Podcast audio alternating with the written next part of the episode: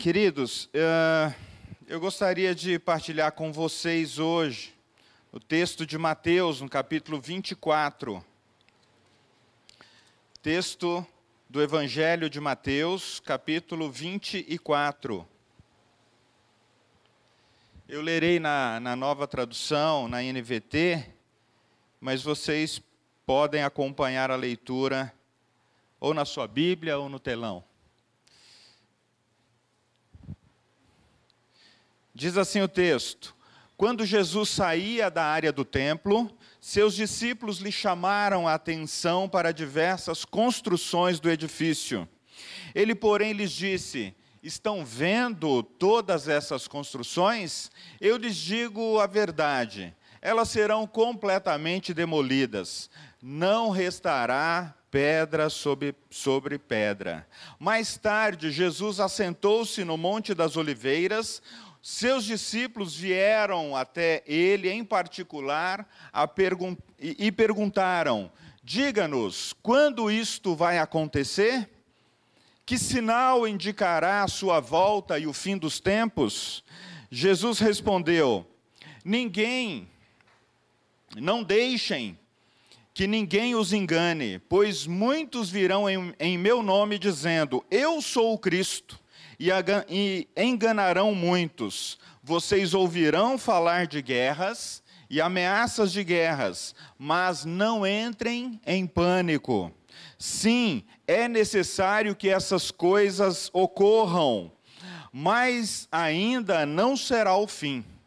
Uma nação guerreará contra outra, e um reino contra o outro haverá fome e terremotos em várias partes do mundo. Tudo isso, porém, será apenas o começo das dores de parto. Então vocês ah, serão presos, perseguidos e mortos. Por minha causa serão odiados em todo o mundo. Muitos se afastarão de mim e trairão e odiarão uns aos outros. Falsos profetas surgirão em grande número e enganarão muitos. O pecado aumentará e o amor de muitos esfriará. Mas quem se mantiver firme até o fim será salvo. As boas novas a respeito do reino serão anunciadas em todo o mundo para que todas as nações ouçam. Então virá o fim. Palavras do Senhor. Vamos orar mais uma vez? Senhor, nós pedimos que ao ler a tua palavra, o teu Espírito Santo lance luz sobre ela, para que a nossa mente, o nosso coração possa receber e compreender aquilo que o Senhor quer falar conosco nesta manhã. Glorifica, Pai, o teu nome, te pedimos em nome do teu filho Jesus. Amém. Amém. Queridos, uh, eu gostaria de partilhar com vocês nessa manhã, a partir desse capítulo 24 de Mateus, um capítulo, eu diria, uh, um capítulo surpreendente, e por que não dizer difícil, né? Uh, mas que contém uma visão do futuro uh, e, e, ao mesmo tempo, é muito atual em relação aos dias e às últimas semanas que a gente está vivendo. E então a gente partiria do seguinte tema: como viver em tempos de guerra e esperança. Como vivermos em tempos de guerra e esperança. Eu chamo esse tempo de um tempo uh, de guerra e um tempo também de esperança. Então, o cristão ele não olha apenas para aquilo que é ah, ruim, feio, destrutivo no meio da humanidade, mas ele também recebe de Deus a capacidade de olhar com esperança para esse momento, ainda que ele seja difícil. E a gente olha com esperança, não ah, desdenhando de quem está passando esse momento tão terrível tão difícil, porque a guerra é isso, a guerra expõe né, aquilo que há de pior no ser humano, aquilo que há de pior é, é, como consequência do pecado. Então, a primeira coisa que a gente pode aprender com o texto de Mateus 24, aliás, para que você possa pegar um pouco mais de Mateus 24, seria importante você ler na sua casa o capítulo 23, porque Jesus está ali falando ah, da hipocrisia dos religiosos. Jesus está falando dos fariseus, dos saduceus, dos sacerdotes, daqueles que frequentavam a religião vigente na época, e está falando para que eles se arrependam, para que eles façam o que é justo, o que é correto. E então, no começo do capítulo 24, o texto vai dizer que, tendo saído do templo, ah, Jesus e os seus discípulos, né, eles iam ali se retirando e se aproximando. Ah, os discípulos, provavelmente, uns pescadores, outros agri agricultores, muitos deles não moravam em Jerusalém e eles estavam tendo o primeiro contato com o templo. Você já foi numa grande catedral? Você já foi numa catedral belíssima?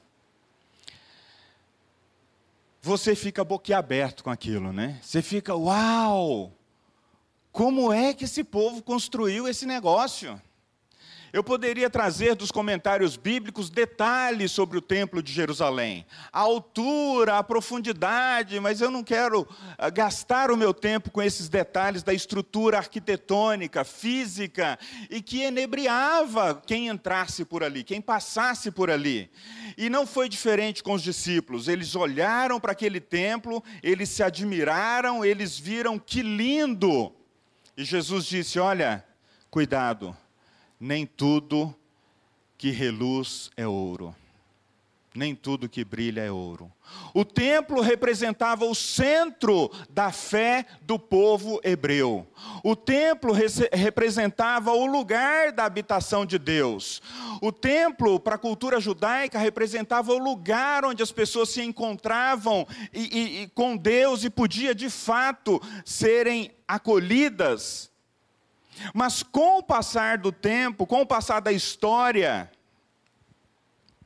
o templo foi se tornando um lugar de poder, um lugar onde ah, os sacerdotes ou aqueles que ali ministravam estavam mais preocupados em cumprir os rituais e as leis do que acolher pessoas, do que atender a viúva, o pobre, o órfão, do que levar esperança e vida para quem passasse por ali. Então Jesus falou: olha, cuidado. Será que Jesus estava relativizando o, a importância do templo? Num certo sentido, sim. Vejam só, Jesus, no templo, Jesus esteve várias vezes, ele expulsou demônios, ele libertou pessoas de espíritos malignos, no capítulo 21, verso 12. No templo, Jesus ensinava, no capítulo 26, no verso 55. Lá também, Jesus expulsou aqueles que vendiam na porta do templo, fazendo dali um comércio. No templo, Jesus louvava a Deus. No capítulo 24 de Lucas, no verso 53. Então, Jesus, queridos irmãos e irmãs, conviveu no templo com muitas pessoas, ele não tinha problema de que a fé pudesse ter um lugar especial de adoração.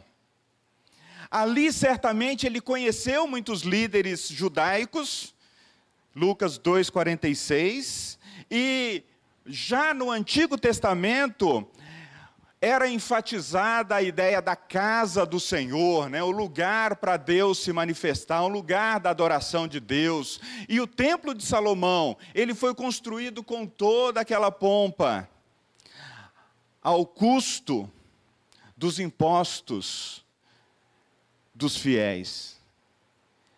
E para que aquele templo ficasse daquele tamanho e com toda aquela expressão, provavelmente muitas viúvas deixaram ali as suas ofertas. Então, queridos, já no Antigo Testamento, Deus começa a levantar profetas dizendo: Olha, eu não habito em casa feita por mãos de homens. Vocês estão confundindo as coisas. Vocês estão querendo fazer uma casa e achar que eu vou ficar lá dentro, esperando vocês aparecerem. Eu estou com aquele que é contrido de coração. Eu estou com aquele que, que, que tem o um coração quebrantado. Eu estou com aquele que, que visita aquele que está em dificuldade, eu estou com aquele que acolhe as pessoas, eu estou com aquele que de fato manifesta o meu amor.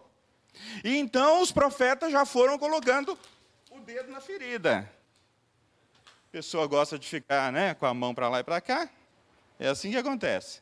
Pode deixar, Wesley, pode deixar, pode deixar. Deixa quieto. Refrescou meu pé aqui. Os profetas já colocavam os dedo, o dedo na ferida em relação ao templo. Queridos, essas vozes proféticas que questionavam a ação do templo são as mesmas vozes proféticas que precisam levantar hoje e perguntar: para que que serve o templo? Para que que servem os templos, as grandes catedrais do mundo? Para que que serve a Catedral de Notre Dame? Para que serve a Catedral de Westminster? Para que serve a grande catedral ortodoxa na Rússia? E um país que se considera cristão e hoje faz o que faz. Assim como também na nação norte-americana, com as suas catedrais, com seus, com seus, com seus templos imponentes, e fez guerra em todos os lugares do mundo e provavelmente fará. Isso, queridos, nos faz pensar também que nós temos a nossa pequena catedral aqui, né? Nós temos o nosso, o nosso pequeno lugar. Nós temos o nosso lugar que a gente se orgulha. Esse mês, a IPI de Vila Sônia faz 61 anos de existência. Faz 61 anos de existência. E quem de nós não se orgulha de ter um espaço como esse? de ter três terrenos um do lado do outro. No centro, o templo. O prédio administrativo de um lado, o prédio de educação cristã do outro. E algumas pessoas de igrejas mais simples e, mais, e com patrimônio menor, quando chegam por aqui, falam: Nossa, que patrimônio que vocês têm! E às vezes eu venho aqui durante a semana e esse patrimônio todo fechado as portas das salas fechadas, o templo fechado, e talvez aqueles que estão enchendo os arredores da igreja de novos prédios se perguntando: será que eles venderiam aquele espaço? Hum, dariam loft, dariam os apartamentos de 33 metros, ó. Aqueles de 20 para os solteiros morarem, né? estão preocupados de ter cozinha, sala, eles querem um lugarzinho na porta do metrô. A pergunta para nós é a seguinte, queridos: como que toda a história de irmãos e irmãs que lutaram, que oraram, que trabalharam e que investiram seu tempo, seu recurso, seu dinheiro, a sua fé nesse lugar, como esse lugar pode se tornar de fato um lugar que cuida de gente, que cuida de pessoas, que acolhe a pessoa quando ela está se sentindo sozinha, com lutas para caminhar na sua fé, com lutas para viver a sua carreira profissional, com lutas para viver o seu relacionamento com pessoas, o seu relacionamento familiar. Esse é o ponto. As nações mais influentes do mundo, queridos, possuem templos belíssimos e ainda promovem guerras. Nós possuímos o nosso templo e às vezes estamos em conflitos conosco mesmo e com os outros. A maioria das pessoas que visitam o mundo parariam diante de uma grande catedral, especialmente aquelas que se demoraram anos e anos para serem construídas, e fariam a sua selfie. E se Jesus estivesse passando na hora, provavelmente ele diria a mesma coisa que ele disse aos discípulos: Não restará pedra sobre pedra. E aqui Jesus não estava falando que essa catedral aqui ou ali, ela pode ser atacada repentinamente e ser destruída, mas o que Jesus estava dizendo é o seguinte: se vocês acreditam que essa catedral representa o centro da fé, o centro da relação com Deus, o lugar onde se ama e acolhe pessoas, esqueçam. Nem sempre Os grandes templos e catedrais representaram isso. Mas por que o templo seria destruído? Essa é a pergunta que os discípulos vão fazer para Jesus. Né? Eles disseram: olha, verso. Ah, Verso de número 2, Jesus disse: Em verdade eu vos digo que não ficará pedra sobre pedra. E então os discípulos aproveitaram uma conversa mais reservada no Monte das Oliveiras e fez a, a, o questionamento: mas por que, que o templo será destruído? Algo tão bonito, algo que no passado né, serviu tanto a todo o povo. E Jesus responde, queridos, dizendo que o compromisso dele é com o reino de Deus e não com as estruturas que eventualmente estão comprometidas com o poder político, com o poder econômico, ou mesmo com a sua autopreservação, com o poder religioso. Jornalista do New York Times escreveu um belíssimo artigo dizendo que durante a pandemia, todas as religiões do mundo, todas as grandes religiões do mundo, incluindo o cristianismo, o islamismo, o budismo, o hinduísmo, sofreram muitas perdas porque os seus templos ficaram fechados. E num ar de sarcasmo do jornalista, ele diz: o que eles farão com todo esse ativo que fica parado? E ele disse: alguns já começaram a vender alguns espaços, sabendo que as pessoas não mais frequentarão esses espaços. Queridos, de fato, no ano 70, cumpriu-se a palavra do Senhor. Os romanos, cansados da rebeldia, da intransigência dos judeus, abandonaram todo o intento de pacificação e entregaram a destruição, eh, e se entregaram à destruição de Jerusalém e do templo. E ambos ficaram devastados. Por que, que eu digo aqui intransigência dos judeus?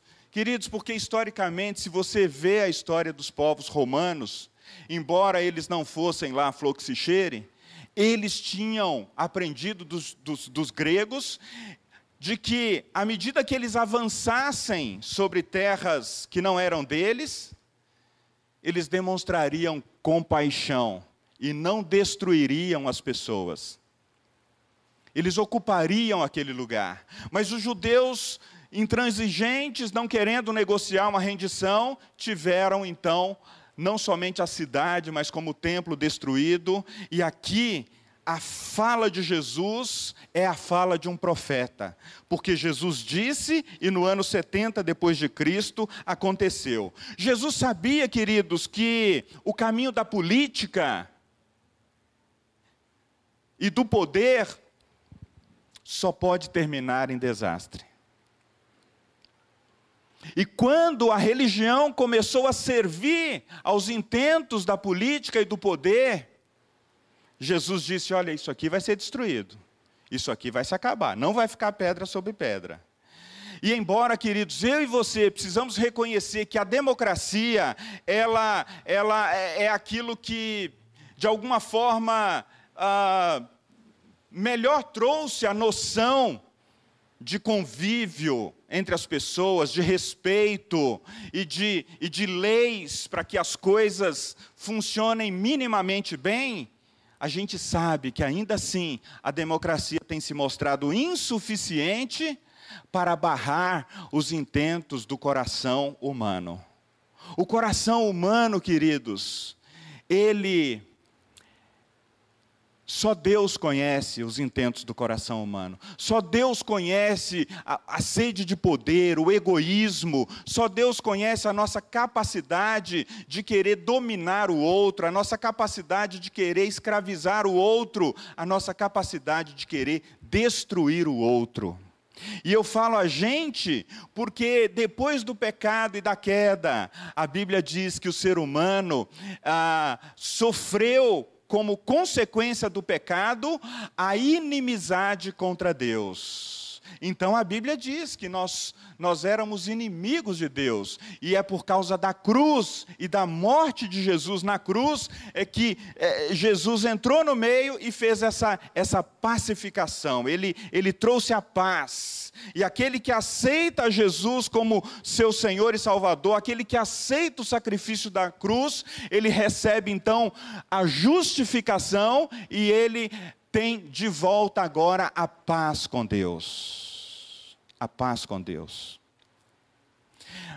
Mas ainda assim, Jesus disse aos seus discípulos: aquele que está de pé, cuide que não caia. Verifique o seu coração diariamente. Pergunte quais são as coisas que capturam o seu coração. Quais são as coisas que realmente, de repente, você até trocaria por, pela sua relação com Deus. Então, queridos, homens quebram acordos que assinam em busca de poder. Ora, as duas grandes, os dois grandes organismos do mundo que cuidam pelos direitos internacionais, a ONU e a OTAN, eles tinham acordos de paz. A Rússia faz parte da cadeira de segurança, um dos países que pode vetar ou não uma, uma, uma sanção, uma, um, uma guerra. Como alguém que senta na cadeira daqueles que, que, que deveriam velar pela paz, promovem guerra, e os acordos agora se demonstram insuficientes para promover a paz. E é aí, queridos, que Jesus realmente traz, né? Traz essa, essa noção para nós. Compreendam que as instituições, incluindo os templos cristãos, ou sejam eles de que religião forem, eles são insuficientes para promover a paz e para promover o amor de Deus.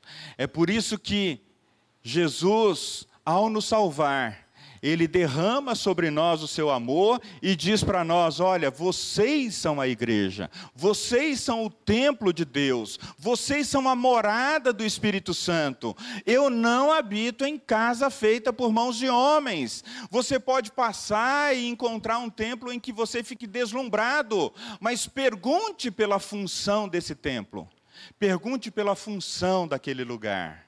E ao mesmo tempo, quando nós entendemos claramente isso, a gente pode nos perguntar: se Deus habita em mim, se eu sou o templo do Espírito Santo, como a minha vida pode ser usada nas mãos de Deus? Como que a minha vida pode expressar o amor de Deus?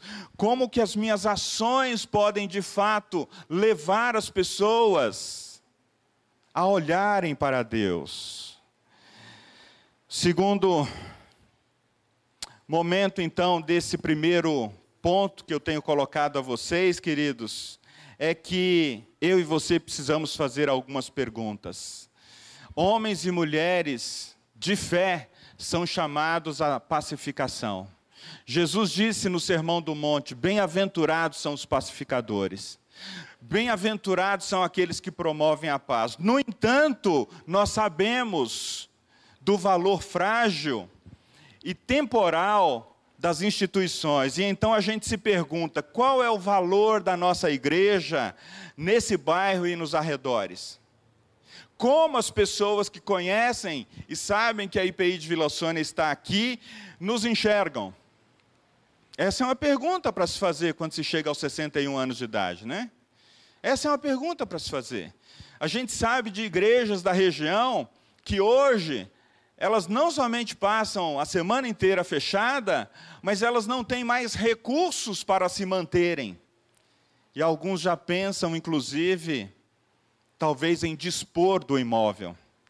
E vivem com base em aluguéis dos tempos melhores que a igreja passou.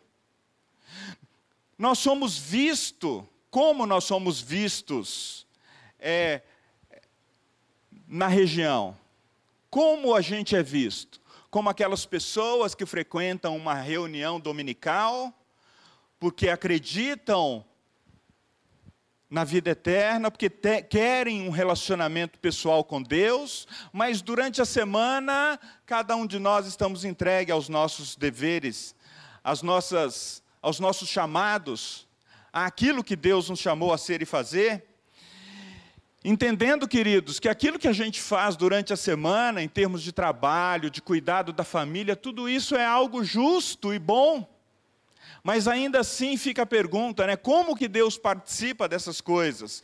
Como esse prédio pode ser instrumento para acolher pessoas? Instrumento para divulgar um Deus de paz e esperança? Eu gostaria que você pensasse sobre isso.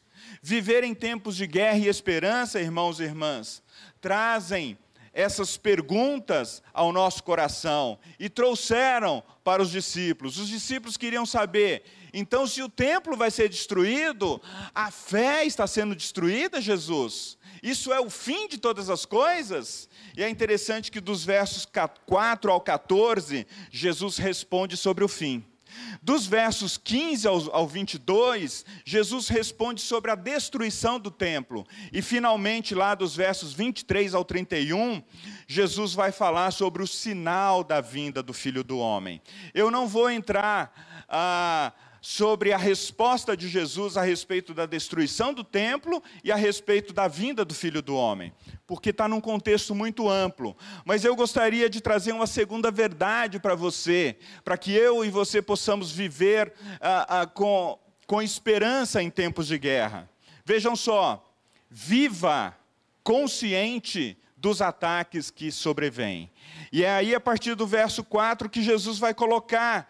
Ah, essa necessidade dos cristãos, dos discípulos, viverem conscientes a respeito dos ataques que nos sobrevêm em todo o tempo. Queridos, cristãos vivem sob ataques desde que eles se tornaram conscientes de que existe um reino deste mundo e existe um reino de Deus. O reino deste mundo é o reino onde as pessoas acreditam que tudo se resolve por meio da política, por meio da economia, por meio da, da, da cultura, né? e até mesmo por meio da intervenção religiosa. E aí, nós somos como pessoas que vivemos entre dois mundos. A Bíblia diz que nós vivemos nesse mundo, mas nós não somos deste mundo. Num certo sentido, lá atrás, na conversão, no encontro com Jesus, você recebeu um, um, uma espécie de passaporte, não o sanitário, é um passaporte para Canaã celestial um passaporte dizendo: olha, você é cidadão do reino de Deus. Você vive neste reino, mas você precisa atuar como se fosse alguém que olha com esperança para a, a, a nova Canaã celestial, uma nova vida depois, quando Cristo ah, restaurar todas as coisas. Né? E eu falo que quando Cristo restaurar todas as coisas, queridos, porque depois que Cristo destruiu o mundo, na época de Noé, com a água, Deus faz uma aliança novamente com a humanidade, dizendo: Eu não mais destruirei a terra. É claro que alguns teólogos né, têm uma outra visão, dizendo: Não, ele falou que não ia destruir com água, ele vai destruir com fogo. Eu, particularmente, não acredito nisso. Na minha visão bíblica, no meu entendimento, Deus vai restaurar todas as coisas. Isso não significa que entre esse tempo, e os, e os, judeus gostavam de chamar esses tempos difíceis como o dia do Senhor, né? E para os judeus, o dia do Senhor era, era visto de duas maneiras. O tempo presente é um tempo mau, é um tempo ruim, mas o tempo que virá, o tempo futuro, ah, esse vai ser um tempo bom, esse vai ser um tempo onde todas as coisas vão ser restauradas. Mas entre esse dia mau e esse dia glorioso, entre esse meio tempo, nós estamos vivendo aquilo que o texto vai descrever aqui, dizendo: olha, será um tempo onde a, a comunicação das pessoas podem te levar ao engano. Será um tempo onde a maneira como as pessoas tratam a informação podem te enganar. Será um tempo onde muitos, inclusive, se levantarão dizendo: Olha, eu sou o Cristo. Eu sou o Salvador, eu sou aquele que pode trazer solução para todas as coisas. E então Jesus disse: Não deixem que ninguém os engane. Queridos, deixar-se enganar é quando você acredita que por meio de me, eh, que você acredita que por meio de acordos políticos ou por meio de vozes de líderes religiosos nós promoveremos a paz no mundo. De fato, a maneira pela qual Deus permitiu que a humanidade avançasse em termos de democracia, de acordos. Isso fez com que Deus poupasse a humanidade até aqui. Senão, nas barbáries das guerras que já aconteceram, nós já teríamos nos autodestruídos. Autodestruído.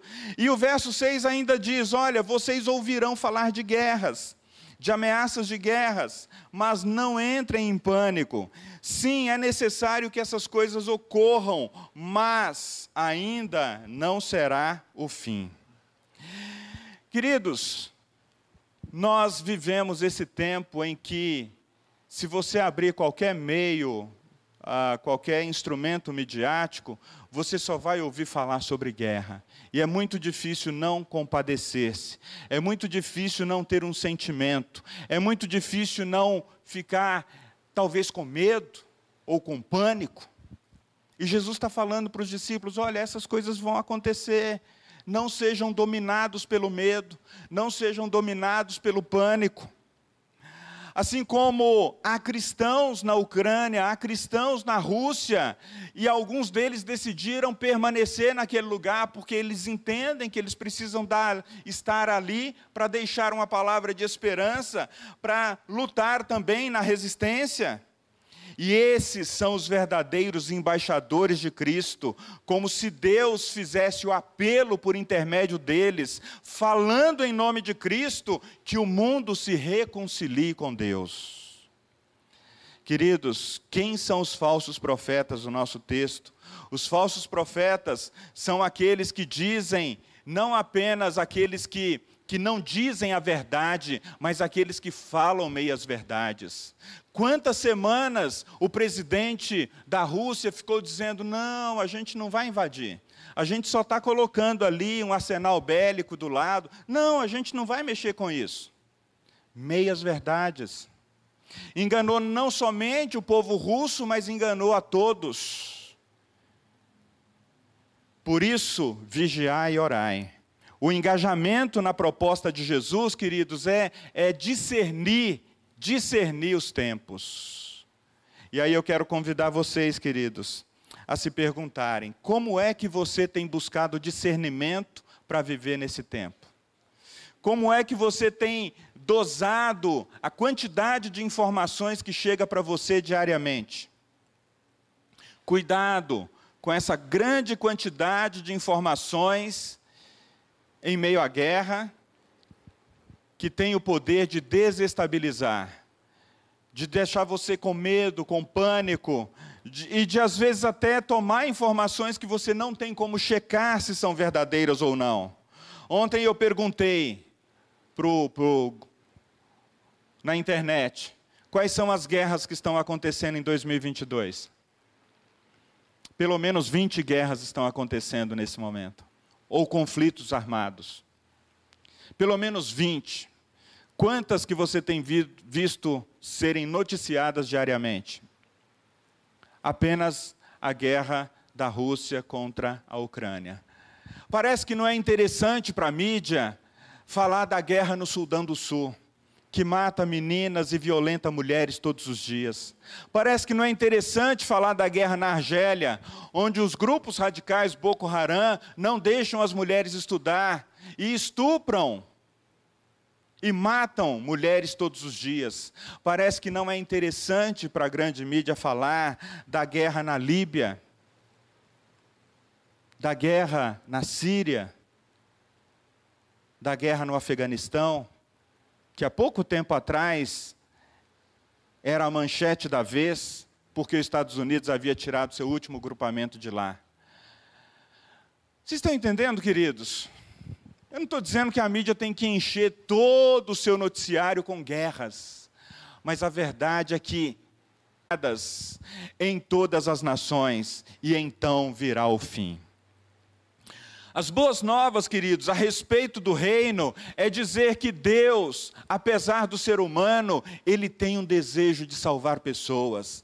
É dizer que Deus, apesar da guerra, ele sofre com aqueles que estão deixando as suas casas e tendo que ir para outros lugares. Mas ele sofre também com aqueles que estavam dentro da Ucrânia e porque tinham uma pele escura ou pareciam árabes, não estão conseguindo entrar na Europa. É preciso dizer isso.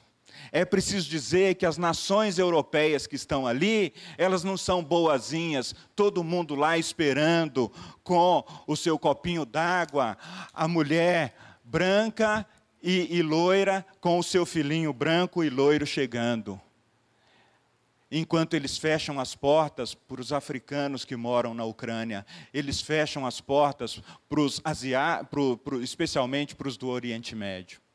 Queridos, o ser humano é mau. E se ele não tiver um encontro com a graça redentora de Deus, se ele não tiver um encontro com as boas novas, é por isso que é preciso anunciar o Evangelho em todo o mundo, em todas as nações. O texto diz, queridos, que é, haverá e continuará havendo rumores de guerras, ameaças.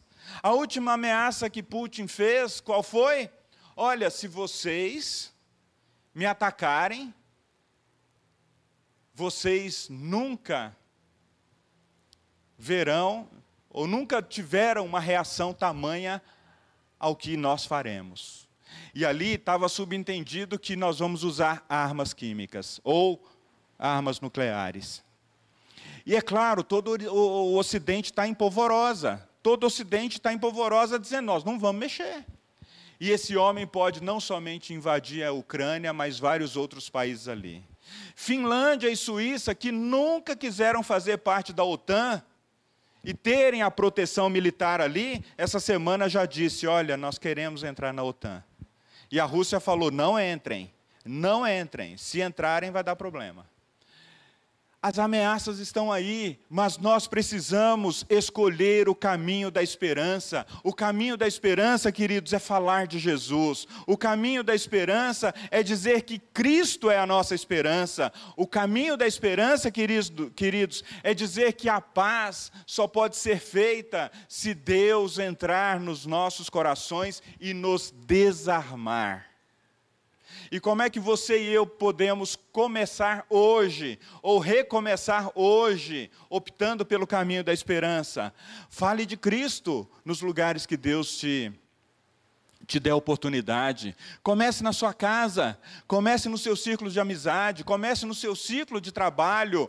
Ah, permita que Deus Use você nos ambientes que você estiver, e se isso não estiver muito claro para você, pergunte a Deus: Senhor, como que eu posso falar de esperança no mundo em guerra? Como que eu posso falar de esperança? Provavelmente as pessoas vão querer politizar a conversa, mas aponte para Jesus, aponte para Jesus. Queridos, eu termino dizendo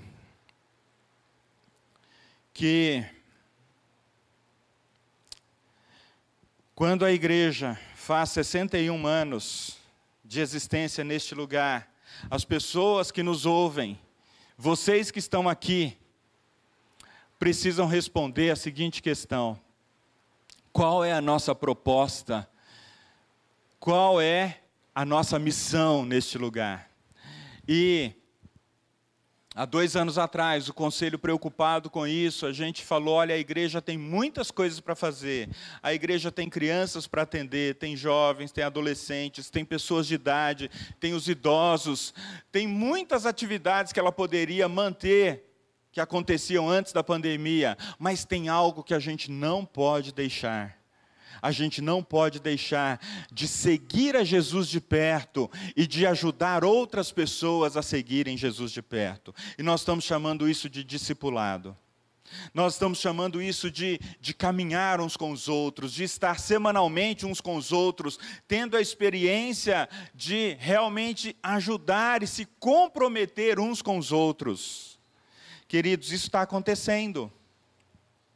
Isso está acontecendo. Hoje pela manhã, nós encerramos uma jornada, um primeiro ciclo com um grupo de irmãos e irmãs aqui. Eu queria que eles viessem à frente para que vocês soubessem. Venham à frente os casais que estão no grupo que encerrou hoje a primeira jornada. Talvez você diga assim, mas pastor, sempre teve discipulado na igreja. É claro que sempre teve. Os estudiosos chamam de discipulado vertical, aquele no qual a igreja, por meio da pregação, coloquem-se aqui, ó. Coloquem-se aqui.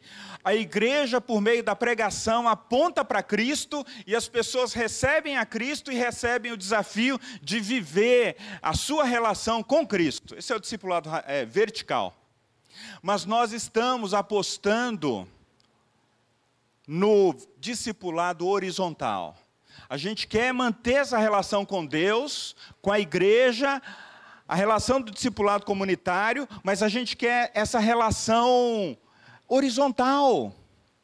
E nós encerramos o encontro de hoje cedo, queridos, com a seguinte pergunta. E aí cada um de nós respondemos, e eu não vou ter condições de dar a oportunidade para todos vocês responderem, mas era quais foram ou quais são, quais foram os aprendizados nossos dos últimos três meses que a gente caminhou junto? Quais foram os aprendizados? E aí, eu vou pedir pro, só para o Serafim né, falar quais foram os aprendizados que você ouviu que o grupo é, teve.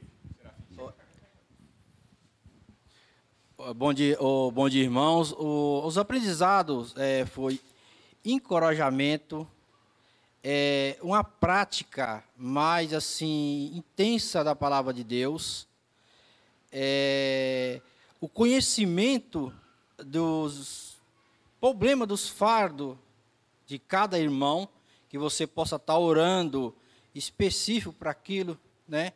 É, a oração para cada um ou para todo o grupo. Então, são diversas coisas que nós aprendemos, né? E que nós colocamos em prática no dia a dia.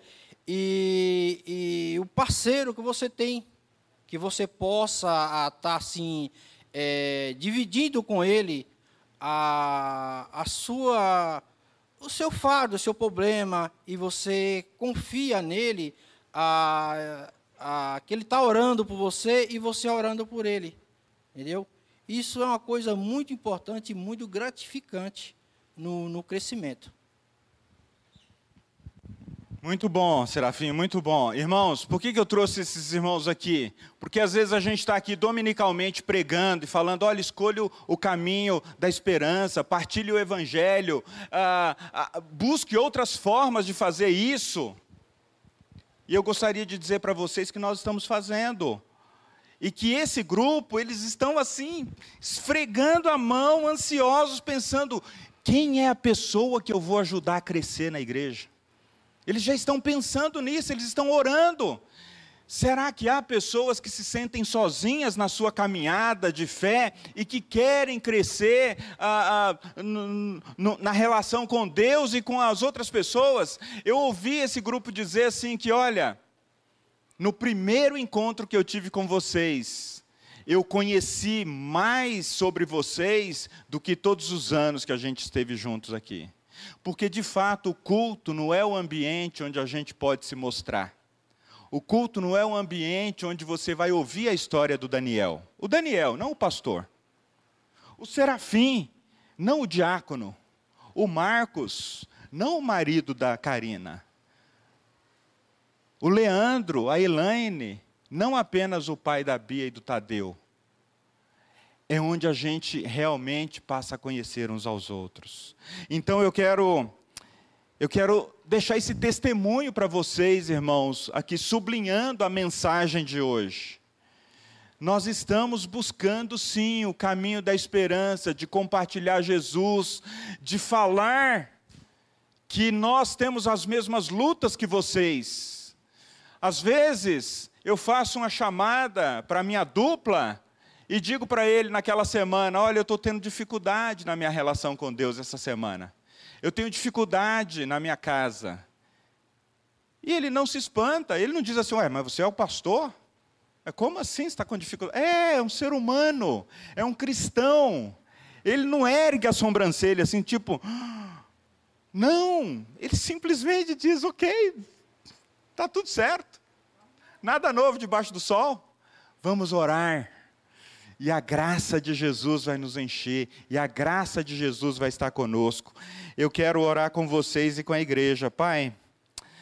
Obrigado, Senhor, porque em tempos de, de guerra o Senhor nos dá esperança, o Senhor nos dá parceiros, o Senhor nos dá irmãos e irmãs. Obrigado porque a tua igreja, Pai, tem tido a oportunidade hoje também de ouvir que o Senhor é o Deus de toda graça, de toda esperança, o Senhor é o Deus da paz. O Senhor nos deu não somente a paz, mas o Senhor também quer que a gente compartilhe essa paz com os outros. E então nós te pedimos, Pai, Fortaleça, Senhor, a caminhada da igreja em Vila Sônia. Ajuda-nos, Senhor, a sair do portão para fora. Ajuda-nos a compartilhar Jesus nos nossos círculos de vida. Ajuda-nos, Senhor, a, a sermos é, submissos a, a Ti, a orar uns com os outros, a receber e a oferecer também algo. Ajuda, Senhor, também aqueles que, que, que têm uma jornada diferente e que recebe também o encorajamento pela palavra, pelo Espírito estudo, na igreja, a, a perceber, ó Deus, que há muitos modos da gente crescer na relação com Jesus e com o discipulado, mas há algo que pode ser mais próximo, há algo que pode ser mais íntimo, há um relacionamento que pode ser horizontal e vertical ao mesmo tempo. Então, Pai, nós pedimos que o Senhor é, coloque, ó Deus, coração da tua igreja, no coração de cada um de nós, essa expectativa de falar de esperança, e a nossa esperança é Cristo em tempos de guerra, em tempos de aflição, em tempos de ameaças. Dá-nos, ó Deus, essa graça, e nós renderemos a Ti toda a honra e toda a glória, hoje e sempre. Amém.